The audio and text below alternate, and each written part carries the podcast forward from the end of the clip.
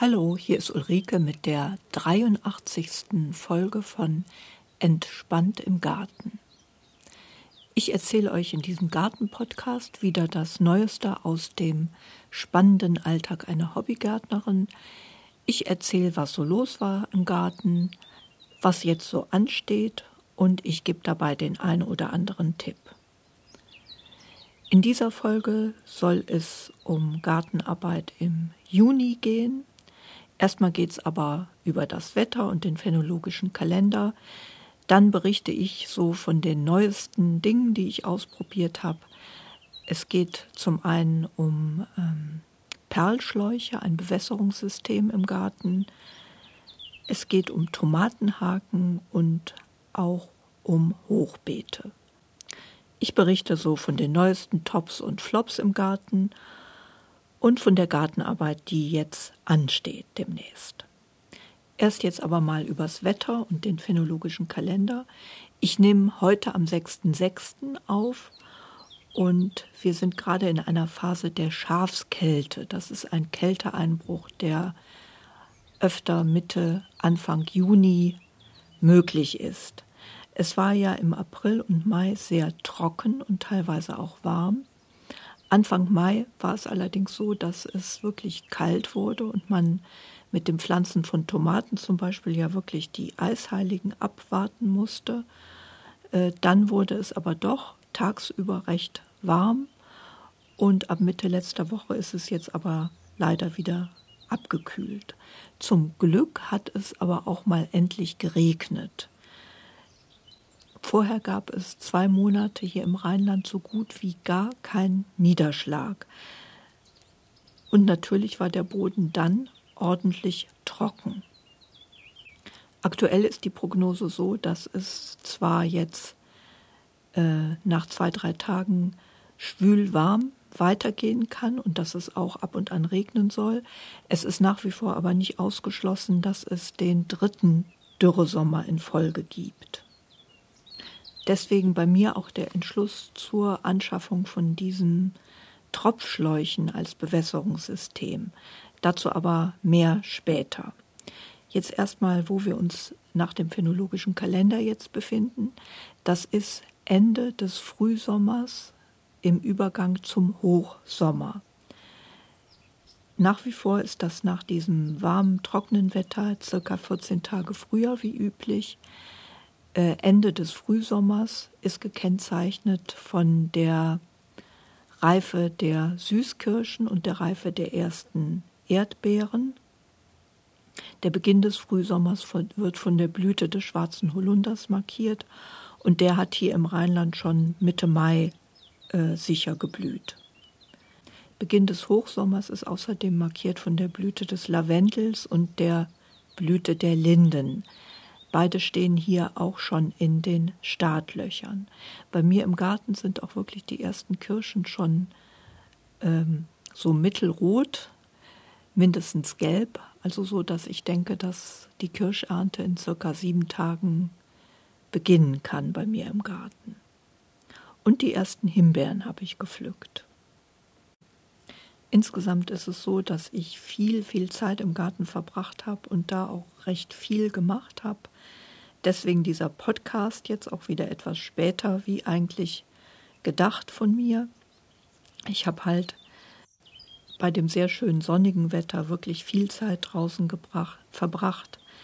Äh, das ließ sich mit dem Homeoffice teilweise auch flexibler kombinieren, dadurch, dass Fahrten wegfallen äh, konnte ich das ein bisschen anders einteilen und das war teilweise richtig schön. Vormittags dann arbeiten, nachmittags in den Garten. Das also eine, ein positiver Nebeneffekt der Corona-Zeit. Das sei nur kurz erwähnt. Die Lage in Deutschland hat sich ganz gut entwickelt. Nächste Woche sollen sogar die Grundschulen komplett wieder öffnen und die Fallzahlen bewegen sich jetzt auf einem recht niedrigen Niveau, dass auch bei mir die Rückkehr aus dem Homeoffice jetzt auch langsam losgeht und sich die Lage hoffentlich wieder mehr normalisiert. Trotzdem sollte das bedeuten, dass man nicht alle Vorsicht jetzt fahren lässt. Nach wie vor ist auch in den Supermärkten ja die Maskenpflicht vorgeschrieben. So schön es im Garten war im April, Mai, konnte man halt beobachten, wie der Boden nach und nach immer trockener wurde. Fängt an wieder, dass der Boden so hart wird. Die Regenwürmer verkrümeln sich in tiefere Bodenschichten. Und was mich immer äh, gestört hat oder auch stört, wenn man dann mit dem Schlauch da steht und äh, wässert, trotz aller Vorsicht ist es bei dem Boden, den ich habe, immer wieder passiert, dass der dann auch einfach verschlemmt. Also ich bemühe mich dann zwar nicht zu viel auf einmal zu gießen, aber trotzdem kriegt man das nicht so gut hin wie ein guter Landregen. Der Boden klatscht doch irgendwie zusammen, ganz davon abgesehen, dass man halt Stunden da steht und den Schlauch hält oder halt diese Sprinklersysteme bewegen muss. Der Nachteil ist dabei ja auch, dass immer ein Teil des Wassers auch einfach doch verdunstet. Und all das hat mich dazu bewogen, jetzt doch die Anschaffung von Tröpfchenbewässerung bzw. von Perlschläuchen anzugehen. Perlschläuche sind Schläuche, die quasi das Wasser aus mehreren feinen Poren quasi ausschwitzen. Und der Vorteil dieser Bewässerung ist, dass er halt am Erdreich direkt in der Nähe der Wurzeln der Pflanzen erfolgt. Man kann das sehr viel besser dosieren, es tröpfelt halt nur und so äh, wird der Boden geschont, das klatscht alles weniger zusammen und man spart natürlich auch Wasser ein, da äh, die Verdunstung minimiert wird. Ich hatte erst in einem Gartencenter spontan so einen dann auch relativ kurzen Schlauch gekauft, habe mich dann aber auch umgetan im Internet und bin auch noch auf günstigere Anbieter gestoßen. Wenn ihr das googelt, es gibt da ein ganz gutes äh, Video, Perlsch Perlschlauch Bewässerungssysteme, da müsste das kommen. Da hat einer das CS-Bewässerungssystem äh, getestet und das ist preislich etwas günstiger als der Marktführer. Man kommt also auf 50 Meter Schlauch doch mit einem vergleichbaren Preis, wo andere nur 15 oder 30 Meter Schläuche anbieten. Ja, und ich habe mir das dann bestellt im Internet und habe mich dann die letzte Woche, wo es noch nicht geregnet hat, dann damit beschäftigt, das in meinen Gemüsebeeten zu verlegen. Und das macht auch durchaus Spaß. Man kann sich dann überlegen, wie man ähm, fächerförmig diese Schläuche verteilt. Es ist so, dass empfohlen wird, nur bis 15 Meter Schlauchlänge das äh, am Stück oder in Wellenform zu verlegen, weil jede Rundung und jede Welle die äh, Fließeigenschaften des Wassers äh, stört. Also wenn, wenn man das über längere Längen macht, dann ist die Wasserabgabe wohl nicht mehr so gleichmäßig. Und deswegen wird empfohlen für längere Schlauchlängen wie 15 Metern, das mit so T-Stücken äh, entsprechend zuzuschneiden und zu, ver zu verbinden, so dass man quasi seine Beete da mit einem Netz an Schläuchen überziehen kann. Also sprich, bei mir ist das dann so rechenförmig äh, verlegt. Die, äh, es gibt eine Zuleitung zum Beet mit einem normalen Schlauch und dann gibt es eine Hauptleitung Perlschlauch und davon geht mit Hilfe dieser T-Verbindung dann gehen die einzelnen Bahnen der Schläuche ab, die dann in circa 30, 40 Zentimeter Abstand zwischen den Gemüsen, zwischen den Gemüsereihen verlaufen. Äh, die Dichte hängt davon ab, wie gut die Kapillarfähigkeit des Bodens jeweils ist. Ja, und ich habe das in den ersten Beeten mit Erfolg verlegt. Ich bin dann mit diesen T-Verbindungen nicht sehr weit gekommen, weil ich ja eher äh, ähm, quadratische Beete habe.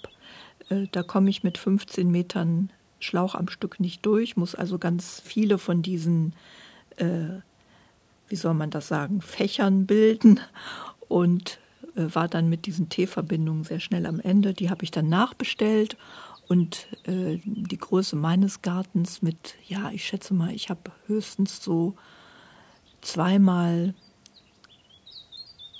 ja, ich sag mal 40, zweimal 40 bis 50 Meter Fläche, wo ich Gemüse anbauen kann, ähm, komme ich da also mit 50 bis 100 Metern Schläuchen eigentlich aus, brauche aber sehr viele von diesen Verbindungen und Zuflüssen.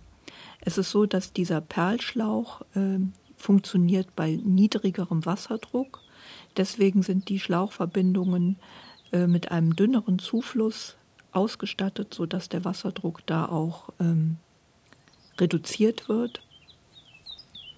Und man muss darauf achten, dass der nicht zu hoch wird, weil sonst die Schläuche auf die Dauer kaputt gehen. Ähm, und es wird empfohlen, die langfristig sogar ein wenig einzugraben in die Erde. Äh, dadurch wird die Verdunstung natürlich noch mehr minimiert und die Schläuche können im Winter auch liegen bleiben und sind frostsicher, dem Vernehmen nach. Man muss nur die Anschlussteile dann abmontieren, weil die nicht frostsicher sind. Ja, und es war im Garten dann doch sehr unterhaltsam und auch spannend, diesen Schläuchen dann beim erfolgreichen Tropfen zuzusehen. Gleichzeitig habe ich teilweise auch auf der Terrasse gesessen und äh, Sprinkler beobachtet. Also hat auch was ganz Entspannendes. Und es ist wirklich sehr angenehm, dass man während die Bewässerung läuft, dann andere Gartenarbeiten machen kann oder halt einfach auf der Liege in der Sonne liegen kann. Langfristig fürchte ich, ist das schon eine gute Entscheidung, ähm, obwohl es jetzt kühl und regnerisch geworden ist, prompt, was aber natürlich sehr gut äh, jetzt für die Natur ist und dringend nötig. Auch mit solchen Perlschläuchen schafft man es ja nicht, äh, das ganze Grundstück zu bewässern. Äh, ich habe mir überlegt, ähm, ich habe ja diese Obstbäume auch noch auf der anderen Seite quasi.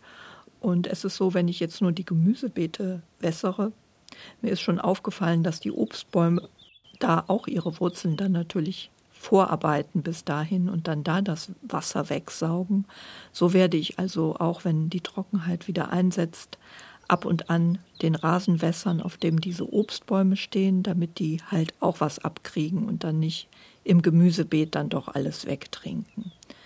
Ich habe auch immer noch jetzt einiges an Schlauch, was ich verlegen kann und werde dann nach und nach die restlichen Beete dann damit noch ausstatten, je nachdem auch die eine oder andere Hecke, ehe die hops geht.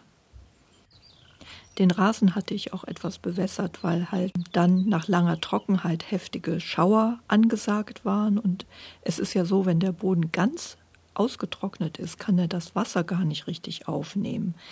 Das ist also ein Tipp, wenn nach langer Trockenheit Regen angesagt ist, ist es etwas äh, kontraintuitiv, aber man sollte dann trotzdem den Boden ein wenig wässern, damit er danach den Regen besser aufnehmen kann. Dazu hat mich noch eine andere Überlegung erwogen, nämlich die Kirschen werden gerade reif und ich habe das in Jahren vorher beobachtet, wenn es trocken war und dann kam plötzlich just zum Zeitpunkt der Kirschreife ein heftiger Regenguss, dass die Kirschen dann einfach plötzlich ganz viel Wasser aufgenommen haben und geplatzt sind. Also auch deswegen habe ich mir überlegt, macht es Sinn, da unter dem Kirschbaum zu gießen, damit dieser Effekt hoffentlich vermieden wird.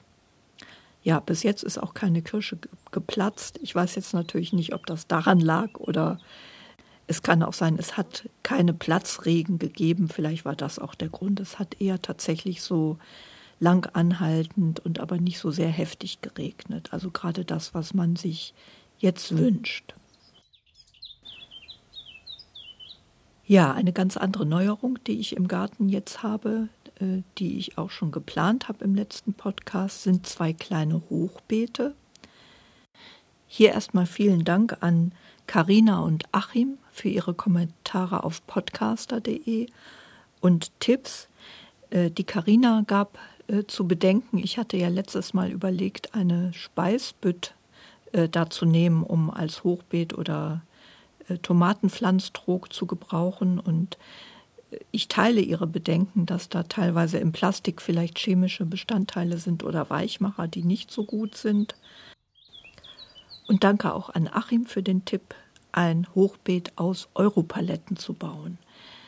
Äh, das ist aber etwas, das wollte ich dieses Jahr so aus Zeitgründen nicht angehen und ich habe auch eher so äh, kleinere Zwischenlösungen jetzt gefunden. Die Tomaten, da hatte ich noch alte Blumentöpfe vom letzten Jahr. Da habe ich einfach meine fünf überzähligen Tomaten dann jetzt reingepflanzt und die stehen jetzt am Gartenhaus an einer Gartenhauswand recht sonnig.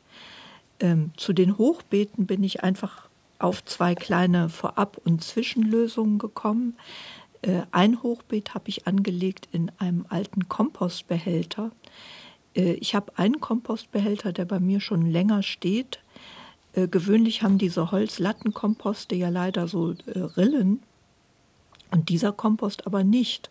Das war so ein Stecksystem, wo man die Hölzer so zusammensetzt, dass eigentlich keine Zwischenräume mehr bleiben, sodass man einen Holzquader hatte, etwa ja, mindestens ein Meter mal ein Meter wenn nicht ein bisschen mehr sogar.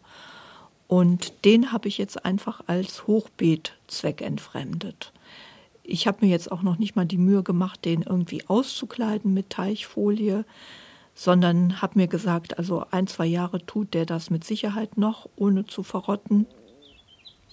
Und habe den als das eine Hochbeet genommen und dann habe ich im Baumarkt noch Hochbeetrahmen dann gekauft, zwar relativ kostspielig und aus so einem Hartplastik, von dem ich aber hoffe, dass es keine Schadstoffe abgibt.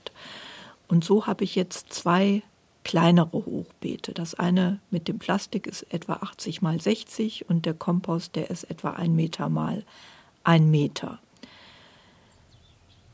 Ja, und ich bin ganz begeistert, wie die Pflanzen da wachsen. Das ist also wirklich ein totaler Unterschied zu äh, all dem, was ich jetzt im Freiland bei mir pflanze oder sehe.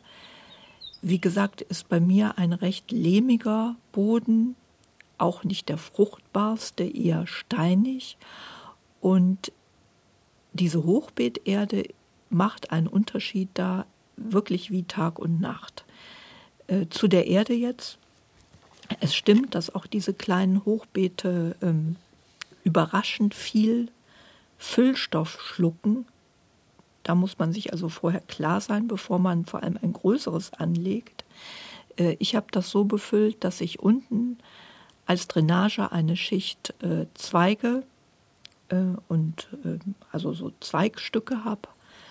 Und dann habe ich halb verrotteten Kompost aufgefüllt, was auch sehr wichtig war, einfach um Masse zu kriegen. Das war also Kompost, den ich im zeitigen Frühjahr aufgesetzt hatte und der schon ein bisschen angerottet war. Dann habe ich eine Mischung aus Gartenerde und Reifenkompost äh, genommen und den auch noch vermischt mit Perligran, das ich mir extra nochmal bestellt hatte. Perligran, das ist Lava, Gesteinskrümel, so kann man das am besten beschreiben, äh, kann man bestellen für Gartenbauzwecke. Das ist poröses Lavagesteinsbröckchen, kann man sagen. Ähm, und das lockert die Erde nochmal zusätzlich und bringt Luft äh, in den Boden, verhindert das Verklumpen oder das ähm, Zusammenbacken und hat außerdem sehr gute wasserspeichernde Eigenschaften. Also das habe ich da auch noch untergemischt, auch mit dem Effekt, dass Perligran auch wiederum einfach Masse bringt, damit man so ein Hochbeet voll kriegt. Und ganz oben habe ich dann eine Schicht von gekaufter Blumenpflanzerde dann doch äh, reinfüllen müssen, weil ich mit meinen Mischungen einfach nicht äh, hingekommen bin. Ich hätte das sonst äh, nur unter Schwierigkeiten auch vollgekriegt, obwohl das zwei kleine Hochbeete ja nur waren. Gut, und in dieser Erde wachsen jetzt ganz fantastisch Salate. Saaten gehen auf wie nix, also Saaten auch von Salat, Radieschen, Rucola und Basilikum. Äh, gebaut habe ich die Hochbeete eigentlich, um Gurken setzen zu können.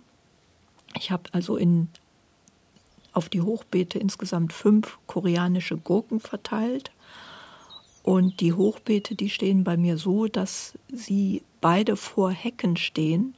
Mein Plan ist also, die Gurken da hochzuleiten, dass sie dann praktisch mit Schnüren sich im Endeffekt dann oben auf diesen Hecken festhalten können. Und bis jetzt lässt sich das alles ganz gut an. Ich stelle mal Fotos davon auf meine Webseite. auch Fotos vom Anfang, also Fotos von quasi vor zwei Wochen, wo ich das bepflanzt habe und dann zwei Wochen später, das ist wie gesagt einfach gewachsen wie blöd.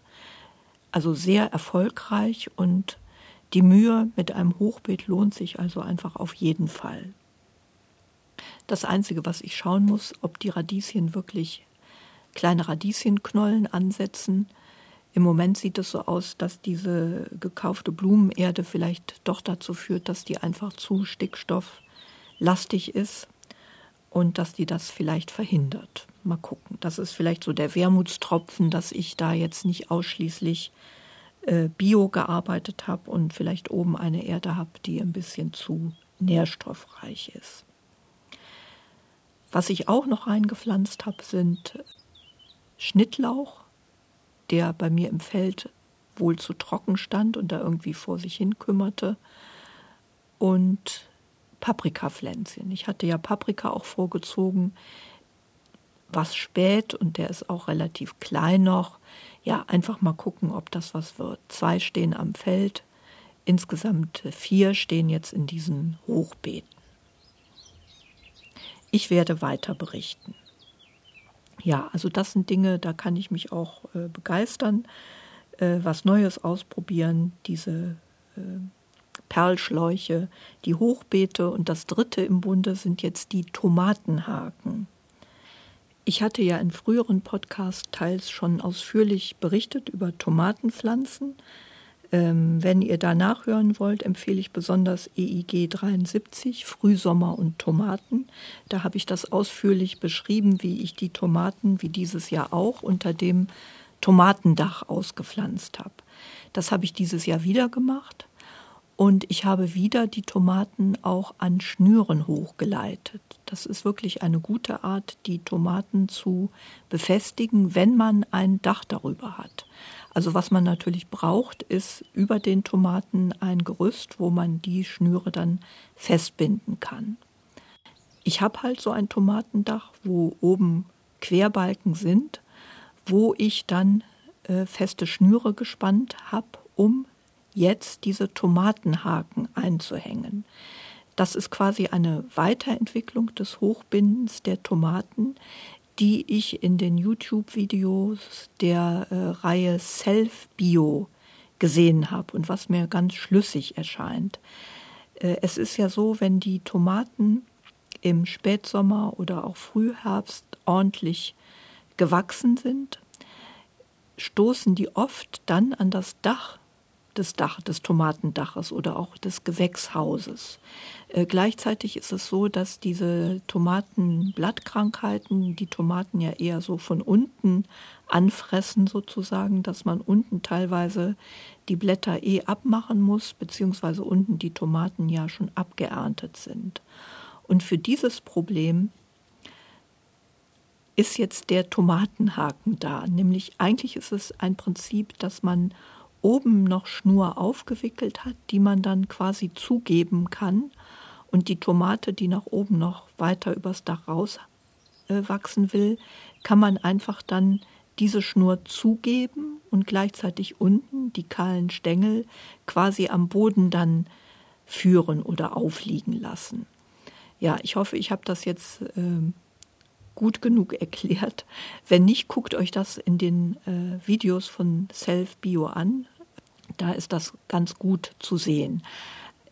Der Tomatenhaken ist quasi ein, ein Metallstück, da kann man Schnur aufwickeln, die man dann noch in Reserve hat. Das letzte Stück Schnur wird nicht festgebunden am Balken oder an der anderen Schnur, sondern da ist noch quasi dieses Reststück auf dem Tomatenhaken aufgewickelt, was man dann nach Bedarf zugeben kann, wenn die Tomate höher wird wie das Dach. Und ich habe mir diese Tomatenhaken bestellt. Das ist auch ganz einfach zu wickeln und äh, zu hängen. Und ich setze auf jeden Fall ein Bild davon von diesen Haken und den hochgebundenen Tomaten auf meine Webseite. Dann könnt ihr euch das dort auch schon angucken. Ansonsten habe ich die Tomaten nach den Eisheiligen dann gepflanzt. Es war kalt genug. Die wurden auch wieder ordentlich groß. Also auch die Aussaat am 20.03. war noch fast zu früh. weil man diesmal wirklich äh, den 15., 16. Äh, habe ich jedenfalls zur Sicherheit abgewartet und die Tomaten wieder etwas tiefer gesetzt, weil die ja dann an den Stängeln noch Wurzeln bilden können. Und ich habe erstmal auch wieder die Töpfe daneben eingegraben zur Bewässerung. Und ich habe es diesmal auch wirklich so gemacht, dass ich die nach dem Pflanzen einmal sehr gut gewässert habe und dann wirklich eine ganze Woche gar nicht mehr, obwohl es ordentlich sonnig und tagsüber auch warm war. Ich habe die natürlich beobachtet. Wenn die morgens schon schlapp gemacht hätten, dann wäre ich eingeschritten, aber das ist nicht passiert. Und ich habe jetzt den Eindruck, dass das auch schon was gebracht hat, weil ich die seltener gießen muss. Also es ist wirklich wohl so, dass die dann am Anfang die tieferen Wurzeln hoffentlich gebildet haben. Und ich mache jetzt immer die Fingerprobe. Also ich gieße die erst, wenn es unter diesen Töpfchen äh, trocken ist. Und die wachsen prächtig, scheinen da keine äh, Trockenstress oder sowas zu haben. Und ich werde versuchen, das wirklich zu beherzigen, weil es ja auch heißt, dass die Tomaten, wenn man die sehr häufig wässert, dann auch eben wässrig schmecken. Ja, ich werde das beobachten und deswegen auch das mit der Tröpfchenbewässerung da äh, gut überlegen. Auch das ist natürlich möglich, dass ich da so einen Schlauch lege. Mache ich vermutlich auch, aber auch da werde ich dann aufpassen, dass ich die nicht zu viel wässere. Mit der Düngung hatte ich letztes Jahr ein bisschen Schwierigkeiten, ja, das habe ich berichtet, am Anfang zu wenig gedüngt. Äh, jetzt ist es so, dass ich einmal schon mit einem Vinasse-basierten Tomatendünger gedüngt habe, weil die unteren Blätter gelblich waren. Das habe ich aber jetzt erstmal wieder eingestellt, weil die Empfehlung ist auch, dass man am Anfang nicht zu viel Stickstoff geben soll, damit der Blütenansatz gefördert wird. Wenn es zu viel Stickstoff ist, läuft man sonst Gefahr, dass die Tomaten vor allem Blätter entwickeln und ordentlich in die Höhe schießen, aber weniger Fruchtstände. Da ist die Empfehlung, dass man erst düngt, wenn man an der zweiten Rispe Fruchtansätze sieht. Gut, und das werde ich äh, auch befolgen, es sei denn, die Tomaten sehen vorher arg gelblich aus. Dann wäre es natürlich wichtig, äh, doch zu düngen. Ja, ich bin mal gespannt, wie die werden dieses Jahr und äh, ob sich das bewährt mit den Tomatenhaken. Ich werde berichten. So, jetzt dazu, was sonst noch so los war im Garten, ein bisschen auch Tops und Flops. Der Hauptflop dieses Jahr war, dass ich das äh, Schutznetz von den Kohlrabis zu früh abgemacht habe und dass die Tauben dann auch über die schon doch äh, relativ großen Kohlrabis hergefallen sind und da überall die Herzblätter abgefressen haben. Ja, das ist schade. Ich habe die Sache dann noch ein paar Tage beobachtet, aber Daraus wurde dann nichts mehr und diese ganzen Kohlrabis konnte ich also ausmachen und wegwerfen. Das war sehr ärgerlich. Und äh, die Tauben, die nisten da irgendwie in benachbarten Fichten und warten nur darauf, bis irgendjemand äh, in den direkt anliegenden Gärten Kohlpflanzen pflanzt. Letztes Jahr haben sie bei mir ja auch den Butterkohl äh, mit Stumpf und Stiel abgefressen. Ja, also erstmal ähm, habe ich jetzt verärgert aufgegeben, Kohlpflanzen zu pflanzen. Das ist schade, weil eigentlich Kohlrabi und Butterkohl würde ich gerne anpflanzen. Ja, wenn ich das machen will, ist halt die bittere Lehre daraus, dass ich dann die ganze Zeit halt diese Vogelschutznetze darüber spannen muss. Das machen meine schlau gewordenen Nachbarn jetzt auch permanent über ihren Kohlrabis. Zunächst äh, prächtig gekommen ist ja der äh, Winterkopfsalat Mombacher Winter. Der ist wirklich gut gewachsen und machte sich also auch sehr hübsch am Beet. Ein kleiner Wermutstropfen ist, dass man gut beobachten muss, ähm, wann der anfängt dann zu schießen. Es ist so, dass ich, ähm, ja gut, das ist Schicksal von jedem, der 20 Salat Köpfe gleichzeitig hat. Man kriegt die dann in dem optimalen Zeitfenster nicht alle zeitgleich irgendwie aufgegessen, so dass ich dann teilweise so Noternten hatte von, von dem Salat. Und meine Beobachtung ist, dass der ideale Erntezeitpunkt ist Anfang Mai. Am 15. Mai ist es schon so, dass der anfängt leicht bitter zu werden, wobei der immer noch recht gut geschmeckt hat mit einer Salatsauce, die ich immer mache, wo äh, die angemacht ist mit Senf, Zucker, bisschen Zucker, nur Kräuter, Essig und Sahne. Dann schmeckt das trotzdem sehr gut. Aber wie gesagt, den habe ich dann relativ schnell abgeerntet und was dann aber sehr erfolgreich war, ich hatte teilweise dazwischen schon vorgezogenen Teufelsohrsalat ausgepflanzt, der jetzt auf dem Beet steht und wirklich sehr schön gewachsen ist, sehr dekorativ aussieht und der angeblich ja auch ein Pflücksalat ist. Äh, da habe ich verschiedene Stimmen jetzt gehört. Die einen pflücken Blätter außen ab, andere ernten aber auch den ganzen Salat äh, gerade weil er so hübsche Rosetten bildet. Ich muss mal gucken. Ich hoffe jetzt, dass der nicht zu früh schießt. Ich versuche da jetzt Salat doch kontinuierlich nachzusäen, weil Salat ist etwas, das esse ich gerne. Bis jetzt haben Tauben da auch nicht so Geschmack dran. Also etwas, was ich ganz erfolgreich in diesem Garten anbauen kann. Ich habe jetzt nachgesät noch normalen äh, Sommerkopfsalat und so einen Eichblattsalat. Und ich versuche auch den Teufelssalat noch nachzusäen. Ich habe dieses Jahr auch das erste Mal wieder Erbsen angebaut und die sind sehr gut gewachsen. Das ist so eine mittelniedrige Sorte äh, Zuckerschoten.